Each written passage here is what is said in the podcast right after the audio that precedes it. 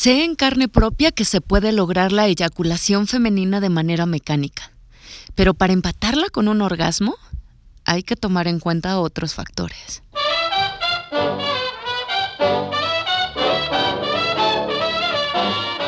Mariana no da consejos. Una probadita de helado swinger.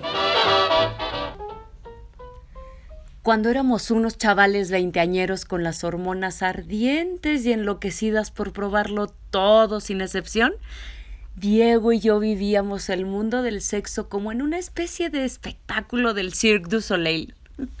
Todo era fenomenal y asombroso. No temíamos el siguiente paso. Y cuando estábamos entregados a la confianza el uno en el otro, descubrimos que en la cúspide de mis orgasmos más intensos había un regalito adicional. La eyaculación femenina. Esa agüita tibia que salía de mí mientras me estimulaba vaginalmente con los dedos era como darle un boost a cada orgasmo. Llegamos a lograrlo inclusive con la penetración tradicional. Y así vivíamos nuestros días universitarios. Años más tarde, cuando nos fuimos a vivir juntos, el sexo empezó a tener esa tonalidad costumbrosa y de comodidad. La vida laboral y la adultez nos trajo también una vida sexual restrictiva. Ya no había tanto por descubrir, y nuestro encanto se convirtió en satisfacernos con lo que sabíamos que era funcional. Incluso me volví intolerante a ciertas prácticas que antes me gustaban, y el menú se volvía cada vez menor. El universo swinger nos regaló una nueva forma de redescubrirnos en muchos sentidos. Volvimos al campo de ligue entre nosotros y con otros.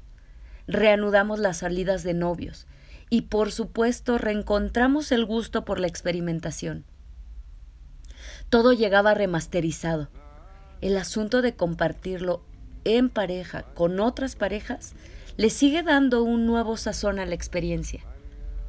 Ya de vuelta en el camino del buen sexo, nos topamos con nuestros amigos los condes con los que además de coincidir en el gusto por los juguetes sexuales, me volví a hallar con el tema del squirting. Para mi amigo el conde le resulté un caso obsesivo de investigación científica, porque su expertise en el tema no cuadraba mucho con lo que ocurría en mi caso. En una de nuestras salidas a un club, estábamos sentados con varios de nuestros amigos alrededor de una mesita, y entre la música, la iluminación del lugar y la reunión, el conde metió su mano por debajo de mi falda y comenzó a tocarme muy suave. La forma en la que lo hacía y la sensación de estar haciendo una travesura en medio de tanta gente me calentaba mucho. Cuando llegó el orgasmo, vino con un río de eyaculación que parecía que no acababa nunca. Hicimos un charco inmenso alrededor de nosotros y de nuestros amigos. No fue esta la primera vez que me reencontraba con el squirting, pero recuerdo esta como la más impresionante para mí. Redescubrí esta sensación de relajación mental que ya había tenido con Diego hace años, pero también estaba el factor confianza, porque solo de esa manera es posible lidiar con la vergüenza de sentir que te estás orinando durante un momento tan sexy y privado con alguien.